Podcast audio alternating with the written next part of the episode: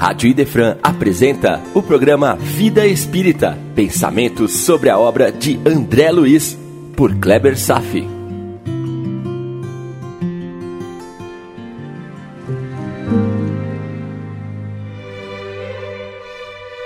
Nosso Lar, capítulo 25, Generoso Alvitre, parte 1. Nem Jesus Cristo, quando veio à Terra, se propôs a resolver o problema particular de alguém.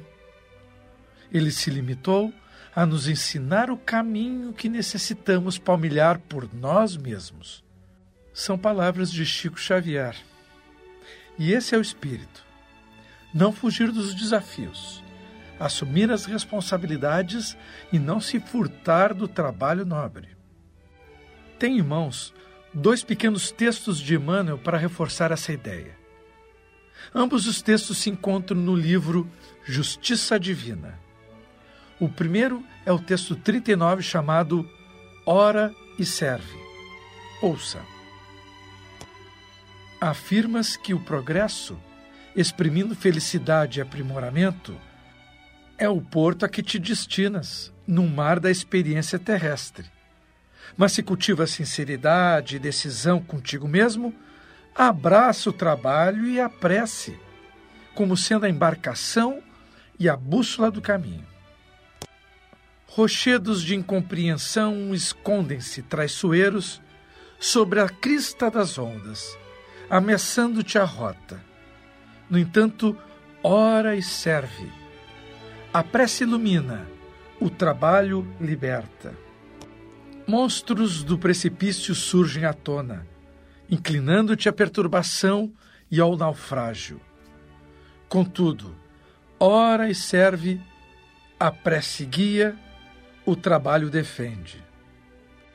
Tempestades de aflição aparecem de chofre, vergastando-te o refúgio. Entretanto, ora e serve, a prece reanima, o trabalho restaura. Companheiros queridos que te suavizam as agruras da marcha, desembarcam nas ilhas do enganoso descanso, deixando-te as mãos sob multiplicados encargos. Todavia a hora e serve. A prece consola, o trabalho sustenta. Em todos os problemas e circunstâncias que te pareçam superar o quadro das próprias forças, ora e serve a prece é silêncio que inspira. O trabalho é a atividade que aperfeiçoa. O viajor mais importante da Terra também passou pelo oceano do suor e das lágrimas, orando e servindo. Tão escabrosa lhe foi a peregrinação entre os homens, que não sobrou amigo algum para compartilhar-lhe espontaneamente os júbilos da chegada pela embarcação em forma de cruz.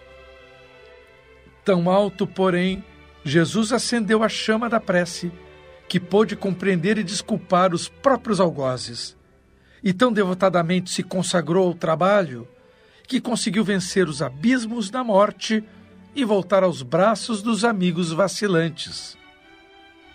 Como a repetir-lhes em regozijo e vitória: Tem de bom ânimo, eu estou aqui. Pois se por um lado a prece te comunica com alto, por outro é o trabalho que dignifica. Lembra que Dona Laura ficou feliz com André Luiz quando iniciaria suas atividades de observação? Mas lembra que partiu dela o conselho para ele se jogar na primeira oportunidade de trabalho? E vou seguir com Emmanuel, porém com o segundo texto, o texto 78, intitulado tarefas. Ouça. Os espíritos puros desempenham missões gloriosas. Contudo, embora as imperfeições que ainda nos assinalam, todos temos função pessoal e intransferível nas engrenagens do mundo. Não te afirmes que estás à margem, nem te des por inútil. Não alegues impedimento nem desertes da atividade que a vida te reservou. Repara as lições que vertem silenciosas do livro da natureza. Se os vermes parassem de trabalhar por se reconhecerem insignificantes, o solo ressecar-se-ia infecundo, incapaz de solucionar os problemas humanos. Se as sementes invejassem a posição das árvores maduras e generosas que lhe presidem a espécie, desistindo por isso do esforço obscuro na germinação e no crescimento, em pouco tempo a esterilidade anularia os recursos da terra. Se as papoulas deixassem de produzir, revoltadas contra aqueles que lhe deturpam a essência nos mercados do ópio, deixariam de aliviar as dores do enfermo desesperado. Se as fontes singelas fugissem de sustentar os grandes rios e as grandes represas, a pretexto de se notarem humildes ante as grossas correntes que lhe formam a imensidade, o homem não contaria com esse ou aquele maior cabedal de força. Honremos o posto de ação em que fomos localizados. Diante da lei, não há serviço aviltante. As mãos que assinam decretos não vivem sem aquelas outras que preparam a mesa. Os braços que conduzem arados são apoios daqueles outros que movem as máquinas poderosas. Suor na indústria é sustento de todos. Asseio na rua é proteção à comunidade. Não vale amontoar rótulos passageiros, nem atabalhoar-se com muitos compromissos ao mesmo tempo. Importa, acima de tudo, fazer bem o que se deve fazer. Olha, André Luiz entendeu que seu título de médico na Terra foi passageiro. Entendeu que trabalhar é essencial, não importando a relevância, mas sim a sua capacidade de cumprir a tarefa. Neste capítulo, ele se prepara para o seu primeiro dia de trabalhos de observação no Ministério da Regeneração. Porém, antes da sua partida, recebeu valiosíssimos conselhos de Dona Laura. Você está lembrado? São tantas observações que eu quero apontar que deverei cuidar para não estender demais essa explanação. A começar, Dona Laura deixa clara a diferença na conquista de méritos entre estudar e praticar. Na verdade, a importância do trabalho. Ela afirma: não esqueça que poderá obter valores mais preciosos e dignos que a simples análise das coisas. A curiosidade, mesmo sadia, pode ser zona mental muito interessante, mas perigosa por vezes. Meus irmãos, vale inclusive agora, nesse momento. Se você é aquele que apenas ouve o programa, repete a audição do programa porque não entendeu uma parte, é uma pessoa dedicada na busca de compreender o que está sendo proposto, o que está sendo dito aqui, vírgula. Mas não põe em prática você está desperdiçando tesouros da alma. O que Dona Laura está dizendo é quase um conselho oculto para todos nós. Ao estudarmos os livros de André Luiz, aos ouvirmos os programas referentes aos capítulos de Nosso Lar, ainda estaremos na posição do estudante curioso, que sente prazer no aprendizado. Isso é muito bom mas faltará a ação necessária. Compreendeu a mensagem? Vamos em frente então. Dona Laura continua mais adiante. Em vez de albergar a curiosidade, medite no trabalho e atire-se a ele na primeira ocasião que se ofereça. Que conselho fantástico para todos nós! Para quem não está trabalhando, na primeira oportunidade, atire-se do seu trabalho. E para quem está trabalhando, não reclame do trabalho que chegou até as suas mãos. Eu pergunto se ao longo dessas apresentações que estamos compartilhando, em algum momento, pequeno que seja, você já não encontrou algumas oportunidades de colocar em prática os novos aprendizados? Encontrou? Ora, eu estendo essa pergunta para mim mesmo também. Não sou diferente de você. Não se engane quanto a isso. Estou congelado, retido nas teias invisíveis dos meus paradigmas, sofrendo alguma espécie de inércia, criando uma infinidade de desculpas que chamarei de razoáveis? Desculpas razoáveis? Ou estou conseguindo trabalhar em alguns princípios espirituais que tenho aprendido, mesmo com muito esforço e pouca produção? Então vale o conselho de Dona Laura sobre atirar-se da prática na primeira ocasião que se ofereça. Ela mesma complementa: Todos querem observar, raros se dispõem a realizar. Isso é bem verdade. Quando descobrimos que estudar, ampliar conhecimentos, acaba criando um lugar perigoso chamado de zona de conforto. Me lembrei alguns textos anteriores, quando eu criei uma classificação para nos facilitar o entendimento do perfil das pessoas em relação aos evangelhos. E citei naquela época cinco classes: as pessoas malvadas, as pessoas indiferentes, as pessoas da multidão e das plateias, aquelas que aplaudem, aplaudem, aplaudem, se emocionam, vão para casa e não fazem nada. Depois os discípulos, aqueles iniciantes de boa vontade continuam errando a beça, mas têm uma enorme força de vontade e esforço para tentar melhorar. E os apóstolos, aqueles que já lutam lado a lado com as ordens de Jesus. Lembram disso? É mais ou menos isso que Dona Laura está se referindo. Quando estudamos muito, aprendemos muito, não fazemos nada, ali você se aninha, se protege, se delicia com conhecimento ampliado, mas cria uma armadilha perigosa. A armadilha que às vezes nos é bem lembrada quando ouvimos o conselho de que mais é cobrado a quem é mais dado. Então, cuidado com a zona de conforto do saber sem a prática. Um dia, a conta será entregue para a sua consciência. Além do mais, como diz Dona Laura, Somente o trabalho digno confere ao espírito um merecimento indispensável a qualquer direitos novos.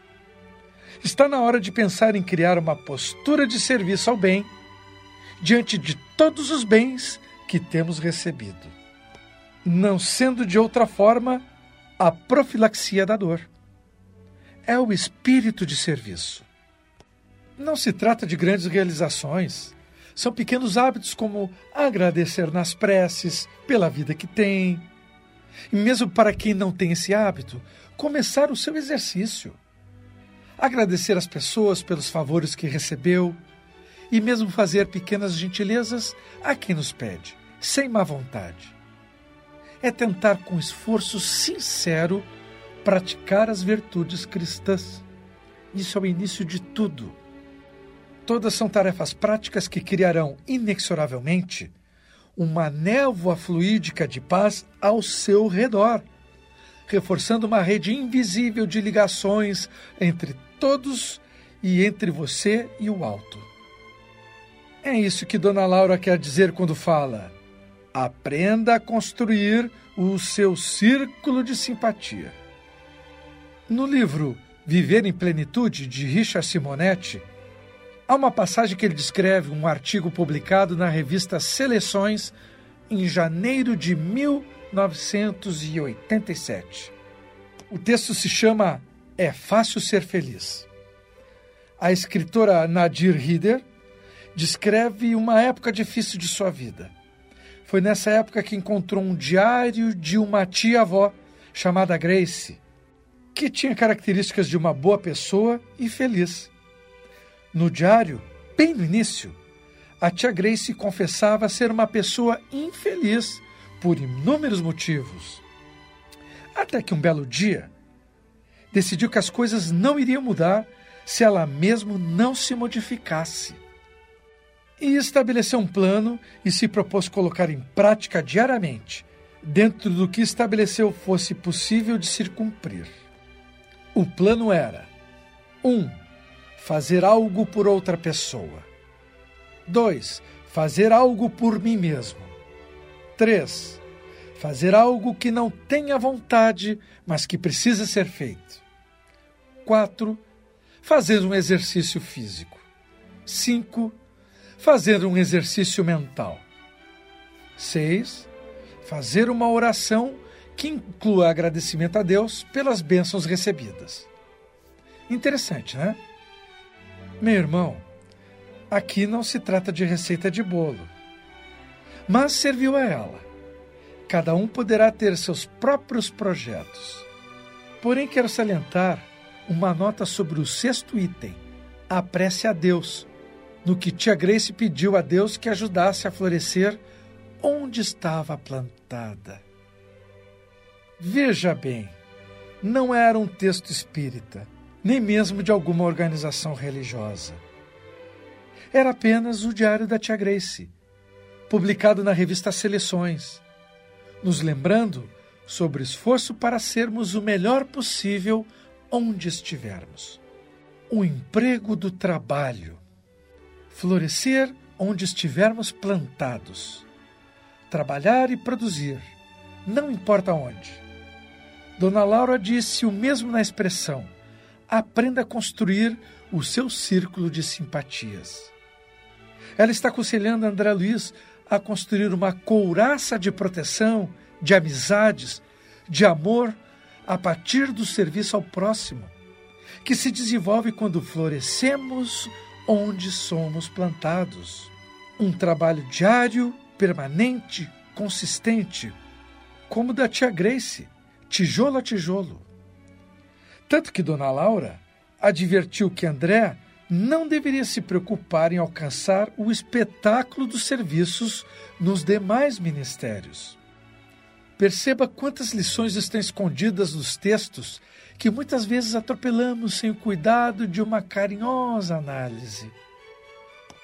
Quando iniciamos esse trabalho do programa Vida Espírita, lembro de referir-se e tratar de algo mais que uma leitura, mas um estudo dos livros. Hoje estou acrescentando que, mais que um estudo dos livros, é a construção de uma pequena bússola que norteia em direção aos mundos felizes das luzes, mundos distantes das dores e sofrimentos. Dirigido por André Luiz, claro. Uma diretriz tão pequena como florescer onde somos colocados pode ter implicações de dimensões inimagináveis, como a teoria do caos e a teoria geral dos sistemas, juntas na proposição de que as mínimas ações geram consequências enormes. O efeito borboleta. Uma pequena ação agora, como o bater de asas de borboleta, pode ser tudo de que se necessita para evitar-se uma catástrofe mais adiante. Florescer com pequenas ações diárias, conquistando simpatias que vão, na medida do tempo, engrossando as fileiras das consequências benfazejas ao favor de todos e também ao nosso favor. E fique atento num detalhe: esse efeito em cascata, uma pequena boa ação criando grandes consequências benéficas para o futuro, também é válido para a maldade e para a ignorância. Uma pessoa de má índole, digamos assim, pode criar um viés existencial a partir das suas ações a terceiros, de tal forma a materializar consequências terríveis a ela mesma. Então, é preferível seguir os conselhos da tia Grace, ou melhor, de Dona Laura, e mergulhar atenção aos serviços do bem, florescendo e angariando simpatias. Ampliar todos esses conhecimentos requer, para muitos, a difícil arte de recomeçar. Olha o que diz Dona Laura. A ciência de recomeçar é das mais nobres que nosso espírito pode aprender. São muitos raros os que a compreendem nas esferas da crosta. Será que é o meu caso? Será que é o seu caso? Será que estamos praticando a arte de recomeçar? Será que estamos nos dando uma nova oportunidade de começar para um novo fim? E em seguida, Dona Laura dá o exemplo de Paulo de Tarso. Aliás, eu recomendo fortemente para todos que buscam uma forte inspiração para transformar sua vida para melhor, que leiam Paulo Estevão, de Emmanuel, pelas mãos de Chico Xavier. De fato, esse livro poderia ter o seguinte título: A Ciência e a Arte de Recomeçar. Verdadeiro desafio para todos, que é abrir mão dos conhecimentos, das crenças arraigadas, dos valores construídos em prol da construção, da reformulação de toda uma convicção, em nome de uma felicidade futura. Sair da zona de conforto para se revitalizar. Eis o trabalho do verdadeiro espírita, como bem o diz Kardec. A construção diária, a partir do esforço sincero de tentar uma nova maneira de pensar e agir, tendo como bússola o exemplo do Mestre Jesus. Ainda bem que Deus nos concede tempo para essa transformação. Ele nos concede a eternidade e as inúmeras vidas nas diversas reencarnações, como pequenos momentos, como pequenas oportunidades para praticar um ou outro aspecto das virtudes espirituais. Mas é preciso que você saia da multidão que não seja aquele que aplauda, vá para casa e nada modifique. É preciso que você pense ou comece a agir como um discípulo, ou como Kardec já nos instruiu, como ser um homem de bem. Deus nos concede o perdão de nossas faltas e sempre a sagrada oportunidade de recomeçar para reparar os erros. Está entendendo o profundo significado do termo recomeçar? Na verdade, esta é a essência da parábola do filho pródigo, que pede perdão a seu pai e a justa oportunidade de recomeçar, mesmo que no fim da fila. E o pai bondoso, que não castiga, não lhe ofereceu fim da fila. Lhe deu o anel da família e a oportunidade de recomeçar aonde estava antes de ter se desviado do caminho. E o livre-arbítrio é o juiz de nossa consciência, que decide quando começaremos a tal transformação. E a dor é a ferramenta que nos estimula para que façamos as tão necessárias mudanças, num período de tempo bem mais reduzido. Ora, veja bem quantos conceitos interligados fizemos até agora aqui. Primeiro, o florescimento das virtudes cristãs.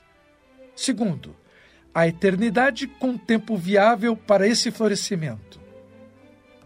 Terceiro, a função das reencarnações como momentos específicos para trabalhar determinados aspectos a serem modificados.